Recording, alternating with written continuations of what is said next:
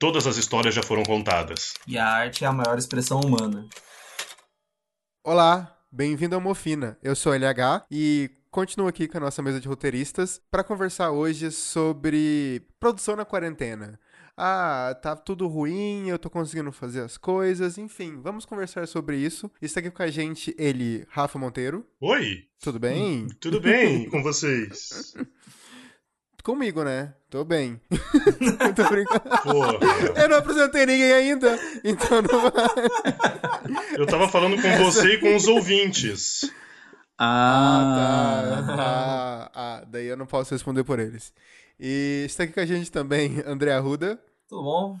Tudo bom, Certinho. senhor? Você também quer eu tô bem, eu eu só queria, eu queria aproveitar a abertura pra dizer assim, ó, no último programa eu não pude recomendar os meus professores da faculdade, porque eu não citei que eu fazia cinema na FAP. Então aqui sou eu, André Arruda, que faz cinema na FAP. É só isso aí. Pode seguir. Esse é o momento que o nosso editor Júnior corta essa parte. Não! Só deixa. Não! Não, o André não poderá usar isso na faculdade como hora extra. Tá proibido. Não vale como horas formativas fazer podcast, Exato. tá? Não adianta apresentar na coordenação esse podcast. Bom, talvez ainda não vale. Olha aí, hein? E essa voz aí, que tá aqui com a gente também. Último, mas tão importante quanto, Thiago Tião. Olá, amigos da mesa, olá, companheiros da mesa. Olá, você ouvinte que está aí isolado, quarentenado. Hoje nós vamos tentar explicar para vocês, ou não, como ser criativo ou produzir qualquer coisa na quarentena. Você sabe, então você vai me ensinar? Vamos começando agora. Eu não disse que eu sei. ser- Não, não, não. Como ser produtivo na quarentena? Conta pra gente. É só você comprar uma, uma moeba branca, ter um potinho e você passa ela por todo o corpo, assim, é, liberando. De verdade, eu achei que você ia só citar Shakespeare. E piorou, viu? Pau no cu do Shakespeare, pau no cu do Shakespeare. Que inclusive eu acho que é o começo da quarentena de todo mundo é algum tweet falando sobre que Shakespeare fez Rei Lear e o que a gente tá produzindo nessa quarentena, não é mesmo? Gente, produzir em tempos de quarentena é tão difícil quanto produzir no seu dia a dia normal quando você tem um segundo emprego ou qualquer outra coisa pra fazer. Porque adivinha só, o problema não é o tempo. Ah, finalmente. Eu acho que a única dica que eu posso dar aqui pra todo mundo que tá ouvindo é essa. O problema não é o tempo, gente. Nunca foi. Você está completamente errado, Ruda. Eu vou explicar Ah. pra você por que, que você está completamente errado. O que, que você tem que fazer? Enquanto eles dormem, você trabalha. Enquanto Ai, eles caralho. quarentenam, você escreve roteiros. Roteirista empreendedor. Exatamente. Exatamente. Você é dono dos seus sonhos. Você é capaz. Você é feroz. Você é voraz. Thiago Tião sendo o coaching de 2020. É o isso aí, coach, e o coaching liberal, eu não gostei disso, vamos falar de uma forma séria agora. Vai, ah, então, vou, vou aproveitar isso, eu vou deixar você se retratar. Como, como tá você nessa quarentena, Tião, em relação à sua produção? Piadas à parte, gente, eu tô, como diz o ditado, dançando na beira do abismo, né? Entre aquela de é, a linha tênue entre surtar e aceitar tudo que tá acontecendo. Em resumo, eu acho que é isso. Caralho, o, o pior é você usar o termo linha tênue entre surtar. É, né? É, é, pra, mim, pra mim, acho que isso resume tanto a vida das pessoas que, sei lá, querem escrever ou querem simplesmente viver nessa quarentena que, assim, eu, eu rio de nervoso. Desculpe me intrometer, mas essa é a verdade. Mas então, o, Arruda, continua pra gente como que tá a sua quarentena. Você consegue escrever? Você terminou alguma coisa? O podcast conta, porque se parar pra pensar, né, a gente começou o podcast na quarentena. Então, aí ve- vem essa questão. É uma coisa que eu tinha pensado muito quando a gente começou a, a falar sobre esse, esse tema aqui que a gente ia debater no programa. E, tipo assim, eu me lembro, vividamente, aqui vem uma anedota, mas eu me lembro que a gente estava trabalhando em ideias pra essa temporada e temporadas futuras e discutindo coisas, escrevendo coisas. E eu lembro que, tipo, nossa, eu consegui escrever alguma coisa que era um, um rascunho, tudo bem, tô me sentindo muito animado. E tinha a porra de um longa que eu tô tentando escrever há no mínimo sete anos. E aí eu tive um surto e comecei a escrever no primeiro dia, no segundo dia, terceiro dia, quarto dia, quinto dia. E eu falei, caralho, eu estou imparável, eu vou escrever o longa. E eu nunca mais escrevi nenhuma linha sobre. E é isso que resume para mim a quarentena. Como pessoa que escreve, você pode ter momentos em que você se sente mais confiante, encorajado para escrever alguma coisa. Mas é muito complicado. Por isso que eu fiquei zoando que, tipo, a questão não é o tempo. Porque você ainda tem aquela pressão, tipo assim, ah, o tempo tá correndo, sei lá, você tem tanto tempo útil agora, parece que é o mesmo tempo reduzido que você tinha antes. E você fica se debatendo pensando, porra, será que eu não tô pensando demais nesse personagem? Será que eu não tô pensando demais nessa situação, nesse plot, nisso e aquilo? E é muito complicado. Não é só porque você tem um momento de escrita quer dizer que você consegue escrever pra caralho. E como a quarentena já foi muitos dias, Obviamente que agora estou extremamente frustrado e pronto para esse programa. Arruda, eu entendo você perfeitamente, porque eu tenho um argumento de um longa na minha cabeça prontíssimo, do início ao fim, da primeira letra até o ponto final. E eu não consigo colocar ele no papel. É, cara, Cara, isso é, é absurdo. Tipo, você tem a ideia, tá tudo pronto na tua cabeça, só se sentar na cadeira e escrever o que tá na tua cabeça. Tipo, não é nem você criar, é só você escrever. E mesmo assim é uma dificuldade absurda para construir isso. Te falar que eu sei a cena final do filme, eu sei o clímax, eu sei tudo. Qual que é a dificuldade? Por que que gera isso? Essa ansiedade do escritor é tipo assim um negócio que eu nunca vou saber responder. E, e, é exatamente isso. Você fica com muito tempo assim, todos os beats na cabeça, toda a estrutura. Por que, que não dá para sentar e escrever essa porra? É complicado, mano. Então, mas entrando nisso que o, que o Tião falou, poxa vida, eu tenho a ideia inteira na cabeça, né? Da primeira cena, o parágrafo inicial até o ponto final, eu sei tudo que vai acontecer na minha história, etc.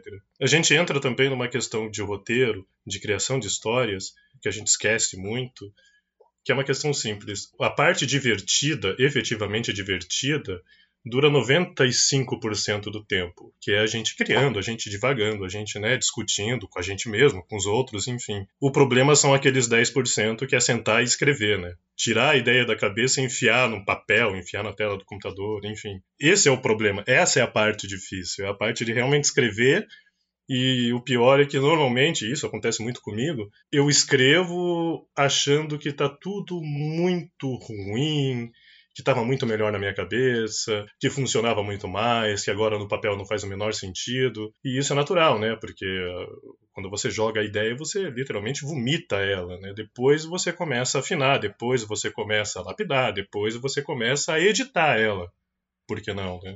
E outra coisa até, né, que eu queria falar sobre essa questão de quarentena e criação, é, eu acho um absurdo, eu acho completamente desonesto você se comparar a outras pessoas, sabe?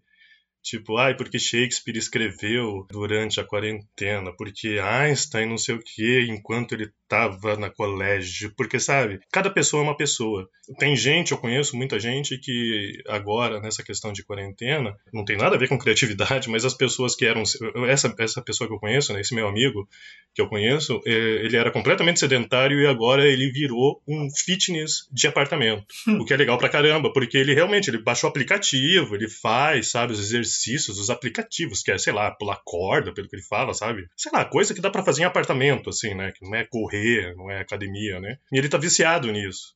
E tem outras pessoas que eram de academia que agora estão depressivas em casa e não estão fazendo nada. Então cada coisa varia, sabe? Cada pessoa é uma pessoa e cada processo varia. Tem gente que está muito mais criativa, muito mais produtiva, tem gente que está muito mais criativa, muito menos produtiva, tem gente que não está nenhum dos dois, tem, enfim. É, é legal você falar isso e até puxando gancho para a parte da, da escrita, se você fosse comparar qualquer coisa assim, se compare sempre a você do passado e veja essa mudança acontecer e vai Sim. fazer super bem. Sim. Não, aliás, é, é um, uma dica que eu dou para todo mundo, assim. Todo mundo que escreve não começou a escrever, digamos, hoje, né? É importantíssimo e é triste ao mesmo tempo, mas é importantíssimo você pegar justamente o que você começou escrevendo e ver como aquilo é pobre, vazio, é, superficial, sabe? E depois não, você evoluiu. Então é justamente isso. Você tem que se comparar a você mesmo, não aos outros. Eu queria puxar a ponte do Rafa para comentar que eu acho que o meu, meu maior exercício nessa quarentena é tentar me, me policiar e não ficar cobrando de mim por não estar sendo produtivo, sabe? Eu fico ali é, equilibrando um pouco a meditação de tipo, ah, hoje eu não consegui escrever nada, ontem eu só li um artigo ou outro, mas poxa, eu precisava escrever e terminar essa parte da trama e tal, e eu não consegui. Então eu fico tentando é, me policiar quanto a isso, né? Mas é incrível que, por exemplo, o, o poema do prólogo do Pikmin eu fiz em meia hora. Eu sentei e, e, e saiu, sabe? Foi, foi sensacional. Porra, eu lembro quando a gente leu ali a primeira Sim, vez, porra. caralho. É, e tipo, eu tava tão imbuído da ideia de um poema, depois de ouvir, obviamente, né, o último CD do Emicida, que é o Amarelo, e aí tem a faixa da... A sétima faixa, que se eu não me engano é Esmalha, que tem a Fernanda Montenegro recitando o poema, e eu fiquei com aquilo na minha cabeça, tipo, por dias, né? Quando a gente tava em busca do prólogo, eu comentei, gente, por que que não pode ser um poema, né? Daí o, Uhum. o LH falou, nossa, seria legal. E tipo, sentei e saiu em meia hora, sabe? Uhum. E em contrapartida, eu não consigo pôr no papel uma ideia que está na minha cabeça há mais de ou praticamente oito meses, sabe? Isso é muito confuso. E uma coisa que a gente tem que considerar, querendo ou não, estamos vivendo num momento muito único, muito complicado, vamos colocar assim, né? É, em questão de saúde, política, não só nacional, mundial, né? Em que é natural cada um ter um tipo de reação a isso, sabe? Tem essa questão que as pessoas ho- homogeneizam. Tipo, você é roteirista, você é criador, é como se você fosse tudo igual. Assim, Sim. Você, você reage igual a todo mundo. E fora isso, eu acho que o fato da sociedade que a gente vive, onde você tem que ser produtivo, não importa onde, não importa como, e toda aquela história de você estar em casa.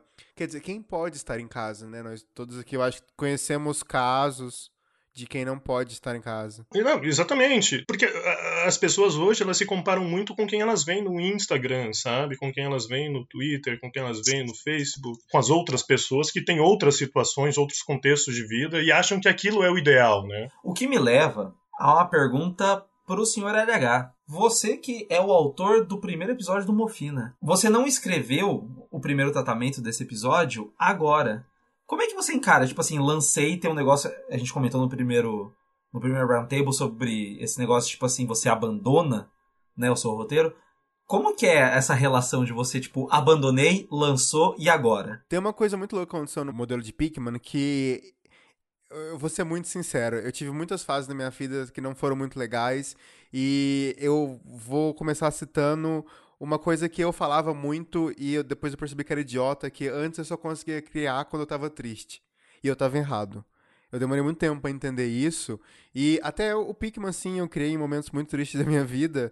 E quando ele foi lançado, eu falei, putz, tá tudo bem agora. Eu consegui fazer uma coisa que eu queria fazer, que eu consegui produzir com muito custo em todos esses tempos. Mas eu não, eu não consegui ter um dia de prazer depois do lançamento do Pikmin, porque Sim. Já fica aquela sensação de tipo, eu deveria estar produzindo mais. Meu Deus, o que vem depois do Pikmin? Será que as pessoas gostam? Será que as pessoas estão ouvindo agora esse programa e gostando? Ai, meu Deus do céu, eu não sei agora. Entendeu? Então são coisas são coisas que tipo permeiam essa ideia de você estar sempre tendo que estar um passo à frente. Se você está trabalhando em construção de conteúdo, você sempre tem que estar pensando qual que é a próxima coisa enquanto você faz uma. E conversa muito com essa questão de você ter que se sentir produtivo o tempo inteiro. Exatamente. Conversa- todo momento. Sim, com uma certa urgência, né? Porque É. você fica sempre vendo que os outros estão sendo produtivos, quem quer que sejam os outros, né? Eu não vou falar que é uma solução, mas uma coisa que eu comecei a me sentir com, com o pessoal da minha área, vamos falar assim, foi quando nós nos juntamos para escrever a segunda temporada de história do Mofina. Que foi quando a gente percebeu que, tipo assim, olha, não tá fácil para ninguém. Vamos tentar dividir de forma episódica o negócio para tentar produzir, e não foi fácil. E a- as reuniões funcionavam muito melhor do que as nossas escri- escritas separadas. O que pode ser um problema em questão até de quarentena, né? Porque, tipo, fica um pouco claro que nós funcionamos muito melhor fisicamente do que cada um separado, por exemplo. E talvez isso possa virar um- uma ofina no futuro, um round table sobre trabalhar em conjunto, talvez.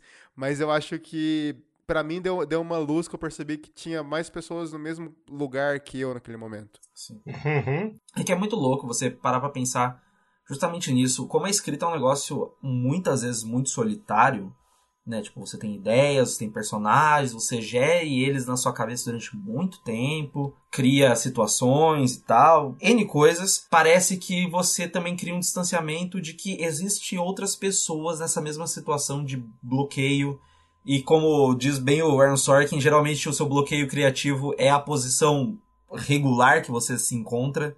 E eu, eu vejo muito isso. Quando eu falo que eu estou escrevendo algo, eu passo boa parte do tempo pensando no que eu quero escrever e não realmente escrevendo. Uhum. Ao mesmo tempo que, que nem falou, assim, eu me identifiquei muito com a fala do Rafa sobre é, você tá despejando algo ali, assim, vomitando informação.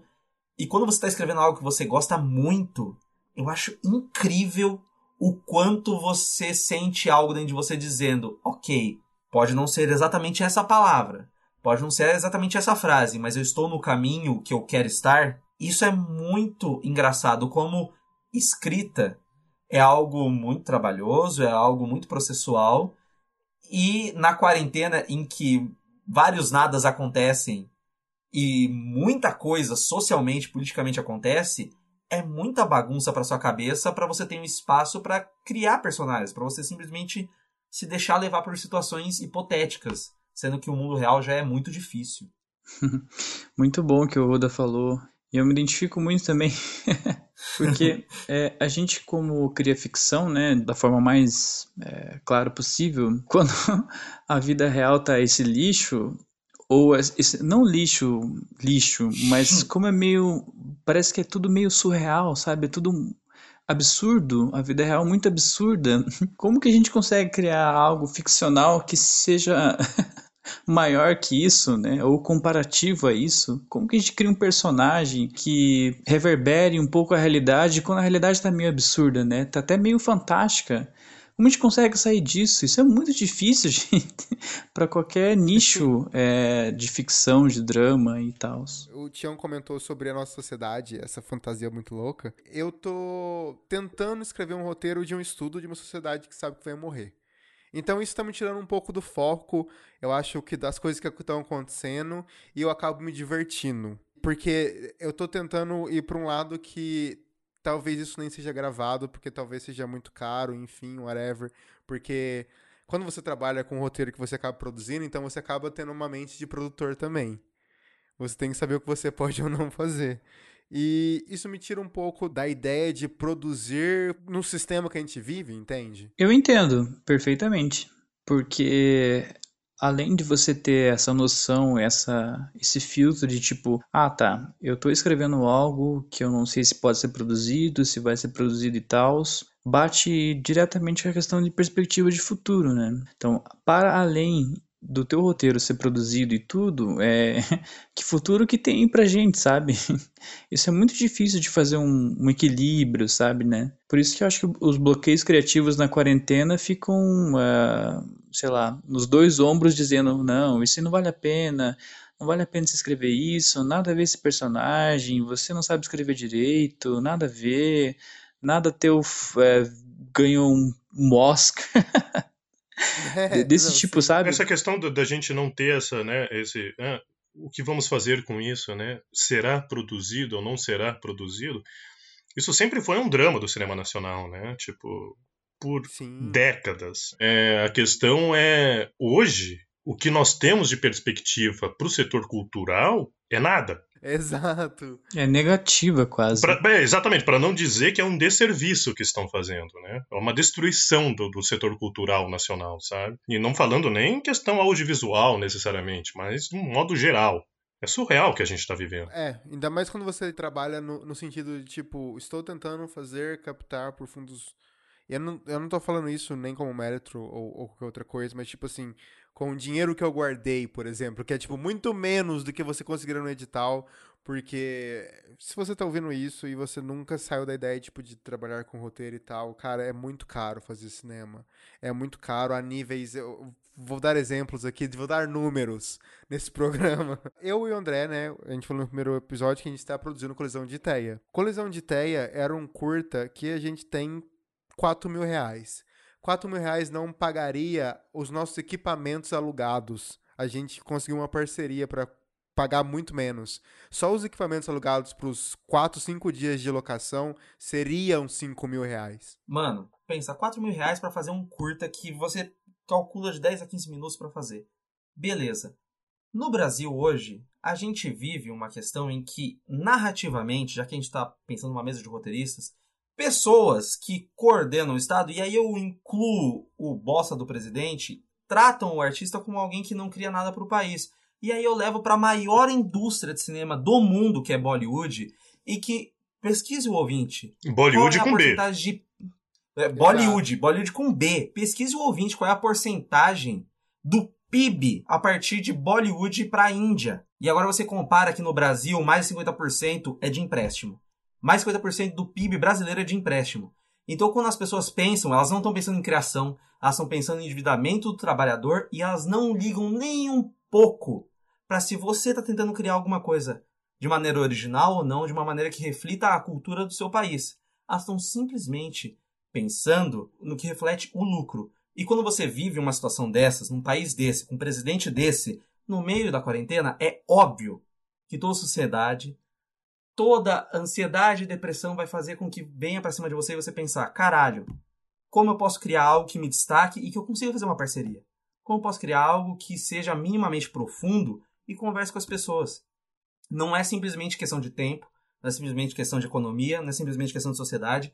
É uma questão muito simples de você acreditar em você mesmo, na sua história, e que muitas vezes o país não deixa você acreditar em você mesmo. Exato. Indo além, assim, né, a questão dessa, né, do governo que nós temos atualmente no país ser totalmente contra a cultura, o irônico é que nessa época de pandemia, o que está salvando as pessoas é justamente a cultura. É justamente a Netflix que estão assistindo, a Amazon, o YouTube, o conteúdo, novela, filme, série, o que seja, podcast.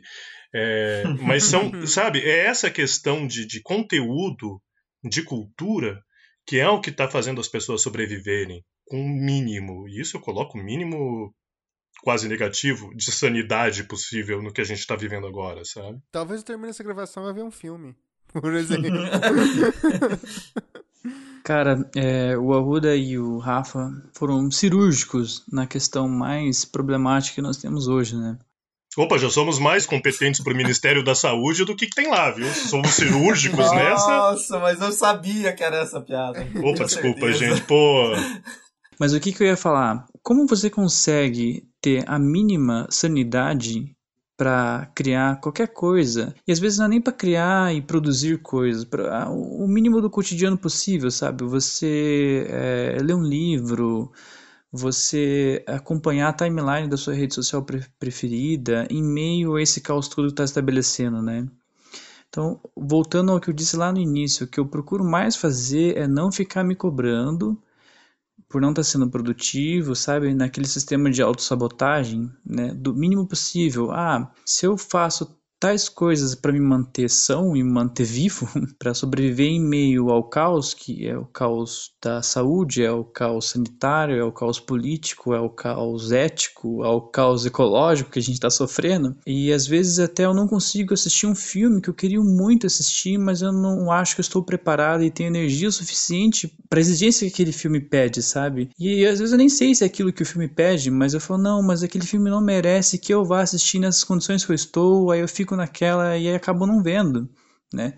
Isso é horrível. Então, como que você vai trazer isso para o mundo criativo, mundo produtivo? Então, gente, por favor, não se sintam culpados se você não consegue ler um livro, ver um filme, escrever um roteiro. Não se sintam culpados, gente, por favor. Ti, em relação a isso, pra mim é sempre muito categórico assim. A arte é a maior expressão humana.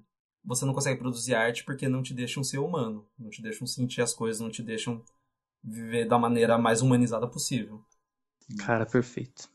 Pra mim é mais ou menos assim. e eu não só concordo, como entro nesse raciocínio, que a questão de, por exemplo, né, é- é- não nos deixam viver, sei lá, de uma forma sanamente, né, possível, né, aceitável, mas ao mesmo tempo é a partir daí que talvez as nossas criações se tornem mais relevantes, sabe? Porque uma coisa que eu, que eu realmente aprendi durante a minha vida profissional, assim, é que quanto mais pessoal é o que você está fazendo, mais chance aquilo tem de ganhar vida, qualquer que seja a forma. E talvez seja essa a área de escape que a gente tem hoje, que é justamente a questão de nós, criadores, criarmos arte e de pessoas que a gente nem conhece, nunca viu na vida, e de repente duas, três dessas pessoas são atingidas por essa nossa arte, né, por nossa obra, e de repente aquilo muda a concepção delas sobre tal assunto, sobre tal coisa. Isso para mim já vale a pena, entende? A arte para mim é feita justamente para isso, para ser quase revolucionária. Quase não, né? Pô. Muito. É que eu tô, eu tô pisando em ovos nas frases. Tá, vamos falar. Então, não, não. Completamente revolucionária. A arte é feita justamente para subverter o que a gente pensa, o que a gente pensava das coisas e colocar um outro ponto de vista naquilo, né? Então, tipo, por exemplo, a partir do momento que a gente coloca um ponto de vista nosso sobre uma coisa pessoal, uma obra nossa, um round table com os nossos raciocínios ou com qualquer episódio do Mofina, é justamente atingir essas pessoas de qualquer forma, sabe? Tirar elas por 15 minutos, por meia hora, tirar elas daquela realidade chata, lixo, podre que a gente está vivendo hoje, né? Para alguma coisa diferente. Não necessariamente melhor, não necessariamente pior, mas diferente, que faça pensar de uma forma diferente. Eu acho que é por aí, sabe? O, o, o que leva o raciocínio da arte, assim, nesse tempo de pandemia, nesse tempo de meu Deus, o que vai acontecer amanhã. Até quando você usa a realidade como inspiração, você cria reflexões e cria maneiras da pessoa se alienar da realidade. Sim, não, porque a arte é feita para é reflexionar-se sobre né, a realidade, né? Essa pandemia é só a ponta do iceberg do que está por vir. Então, tipo, se tá ruim agora, vai piorar muito mais. Então, costum, costumam dizer que a pandemia e tudo, o Covid, ele é democrático, ele é democrático no ponto de vista de que ele atinge ricos e pobres. É, mas o que diferencia é que o, quem vai ter condição de sobreviver a isso e quem vai conseguir resistir a isso, né? E está muito claro hoje né, com os números atuais de quem vai conseguir se safar dessa, né? Então, como se sentir criativo em meio ao caos é, é uma questão bem, bem, bem delicada, né? Então, o que eu consigo ver de positivo dentro de tudo isso é, a união que as pessoas estão fazendo para cuidar e ajudar daqueles que estão mais precisando, mesmo que o artista que está lá angariando fundos e tal, está sendo patrocinado por grandes empresas, ele está ali tentando juntar uma cesta básica, angariar fundos para ajudar as pessoas de, de periferia e tudo, de, dos que mais precisam. Essa acho que é a noção de humanidade que a gente perdeu ao longo do tempo. E é isso que me dá esperança para continuar produtivo ao longo da quarentena que está aí se estabelecendo. E isso também serve para dizer que na descrição desse podcast a gente deixar alguns links se você tem como doar de alguns lugares que estão fazendo doação para quem precisa nesses tempos difíceis. E vamos ficar por aqui com o programa de hoje. Espero que vocês tenham gostado, refletido e vamos continuar nossa conversa nas redes sociais. Procura a gente no Twitter, procura a gente no Instagram e no Facebook. Vamos responder vocês lá, só procurar por Mofina, beleza? Então, até a nossa próxima mesa.